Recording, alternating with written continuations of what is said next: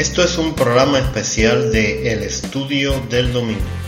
Ya pasamos de las 40 emisiones y queremos contarte algunas cosas. 40 programas. Lo que parecía una utopía o un sueño lejano llegó para quedarse y transformar la realidad de quienes lo esperamos cada domingo con ansias. En la emisión de hoy estaremos conociendo más sobre el programa El Estudio del Domingo. Sobre sus inicios y planes futuros hablaremos hoy con su realizador. Sean bienvenidos. Dios te bendiga y muchas felicidades Mefístoles por haber emprendido este proyecto y haberlo mantenido. He sido testigo de cuánto empeño le has puesto. Ahora sí, ¿estás listo para la primera pregunta? ¿Cómo surge el estudio del domingo? Es interesante esta pregunta. El estudio del domingo surgió como una página personal en Facebook el 14 de septiembre del 2017, donde publicaba estudios míos o de otras personas. Mi idea en ese momento siempre fue ser algo más dinámico, pero el tiempo se fue dilatando. Con el inicio de la pandemia de la COVID-19 en marzo del 2020 y luego al declarar la cuarentena en, el país, la imposibilidad de reunirnos todos juntos en el local de reunión y que nos separáramos entonces en pequeños grupos de adoración, pues fue lo que motivó a que comenzara a grabar estos estudios cortos de la palabra de Dios y compartirlos en el grupo de WhatsApp de la iglesia. ¿Qué nombre le podíamos poner? Ya estaba el del estudio del domingo, ¿no? En la página de Facebook y fue el que escogimos. Y así se llamó el estudio del domingo. El primer programa se emitió el día 4 de abril del año 2020. ¿Cuál es el objetivo central del programa? El objetivo central del programa es presentar estudios cortos, apegados a la palabra de Dios y que sean de edificación a la iglesia. ¿Por qué cortos? Sabemos lo caro que son los megas y la internet en Cuba. Por eso es que no debe empezar mucho, ¿no? Sin embargo, a pesar de eso, ¿no? De que son pequeños o cortos, no dejan de tener sustancia, ¿no? De tener un contenido edificante para aquel que lo escuche. ¿En qué momento decidiste convertirlo en un programa de podcast? Cuando me encontré un servicio de podcast que fuera fácil de usar y que lo pudiera compartir en Facebook, lo que sucedió en el tercer programa, pues entonces dimos el salto al podcast, ¿no?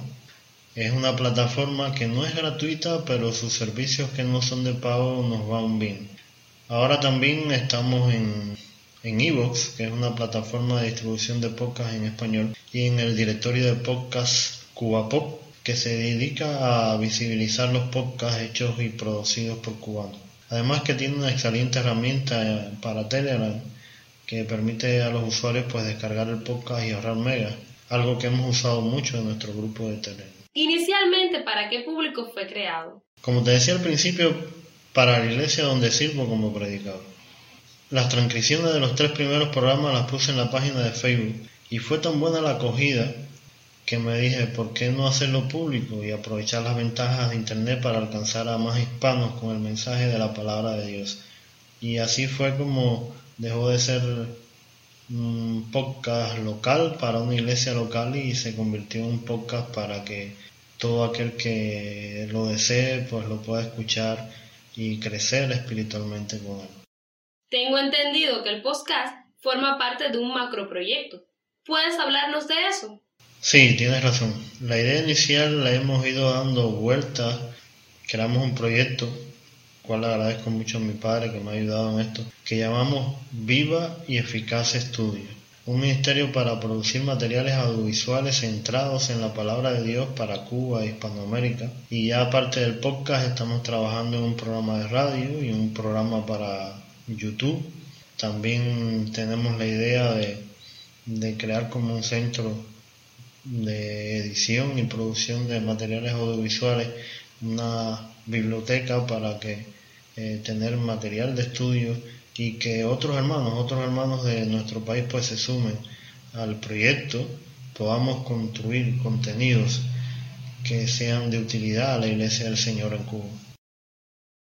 ¿De dónde escuchan el programa en la actualidad? Sé que has traspasado ya la frontera y eso nos da mucha alegría a todos aquellos que te hemos apoyado y seguido en este proyecto.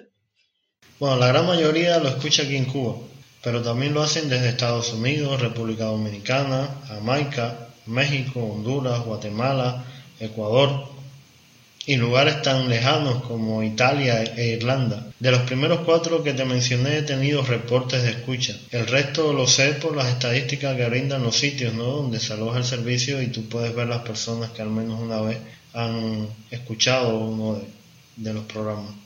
¿Cuáles han sido los principales obstáculos que se han presentado? Desde el punto de vista personal es difícil. Es difícil mantener un programa semanal con tantas cosas que uno le tiene que dedicar tiempo, ¿no? Y resumir el contenido para que quede en el tiempo justo y diga lo que la palabra de Dios desea enseñarnos. Esto ya también lleva tiempo, ¿no? De pensar lo que tú vas a decir y después grabar el programa, editar el programa y luego subirlo a las distintas plataformas de distribución. Si a eso le sumamos los problemas tecnológicos de no contar con un buen equipo, y más que un buen equipo, un lugar donde grabar. Lo tienes que hacer de madrugada, esperar que los perros dejen de ladrar, que los gallos canten o que pase un carro y esto te arruine la grabación. De hecho, muchos programas han salido con algo de ambientación por esto. Hubo uno que todo el tiempo estaba lloviendo. Era hacerlo así o no hacerlo, ¿no? Y el otro caso son los recursos económicos. Como sabes, Internet cuesta y cuesta bastante aquí en Cuba. Hay veces que el programa no ha salido porque no tengo datos y no ha salido el domingo, ha salido otro día. Pero sabes que hasta ahora el Señor me ha ayudado a sortear todas esas dificultades y esas cosas. Y la verdad el esfuerzo vale la pena, sobre todo cuando un hermano te escribe o te llama y te pregunta ¿qué pasó esta semana? Que no subiste el audio. O te dicen ya extrañaba el estudio de este domingo. De acuerdo a tu juicio, ¿cuáles son los elementos positivos? El mundo ha pasado por una situación sin precedentes y en el segundo episodio de este programa pues hablábamos de eso y el ejemplo del profeta Joel y cómo eso nos puede enseñar o servir a nosotros en el futuro. Hoy creo que los hermanos esperan todos los domingos que escuchar el estudio. Otra cosa positiva que podemos señalar es que hemos crecido en las plataformas en las que somos visibles, pueden ser, digamos que algunos de esos elementos positivos, ¿no? Lo principal creo que es que aquellos que nos oyen sean edificados por la palabra del Señor, que aprendan o reflexionen en lo que Dios nos quiere hacer ver. Ya para mí eso es más que suficiente. ¿Qué esperas para el futuro del programa? Bueno, que pueda continuar, que pueda continuar más allá de que se controle la situación esta de la pandemia, que fue lo que dio origen a que saliera al aire el estudio del domingo, que podamos saltar también al video, que el Señor ponga en el corazón de algunos hermanos en ayudarnos con los recursos tecnológicos para mejorar la calidad de los audios y que también hagamos videos y que otros hermanos de Cuba se sumen al proyecto y otras ideas no puedan salir y programas se puedan producir para que la iglesia tenga contenidos, contenidos sanos que edifiquen al cuerpo de Cristo. ¿Alguna anécdota que puedas compartir con los amigos y hermanos que nos escuchan? Hmm, sí, por supuesto. En agosto del año pasado, el 2020, recordarás que estábamos en una actividad de jóvenes en Florida, aquí en Camagüey.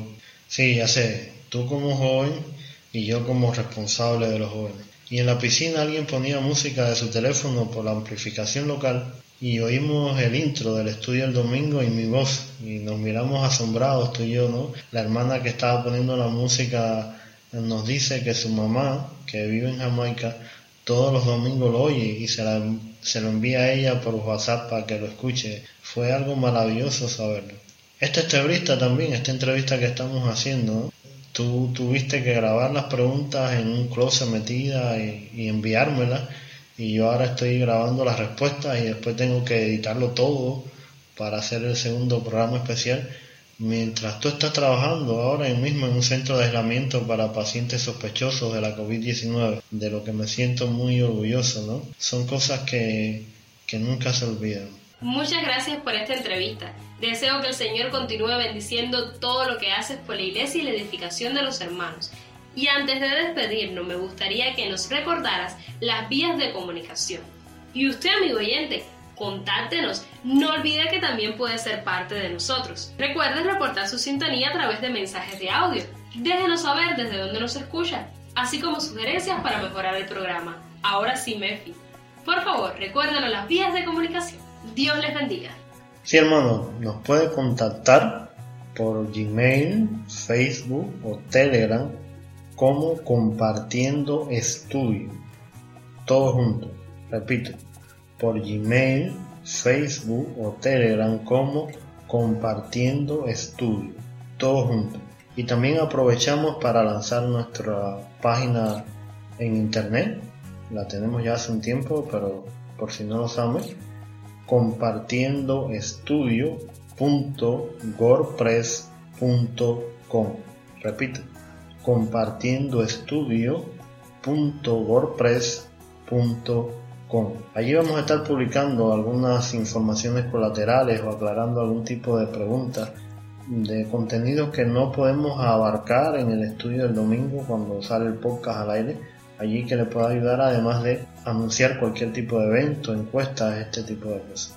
Nos des tus opiniones, tus criterios, tus críticas que serán bien recibidas por el colectivo del estudio del domingo y nos vamos a esforzar porque el Señor nos guíe en llevar la palabra del Señor que nos pueda alimentar y edificar cada domingo.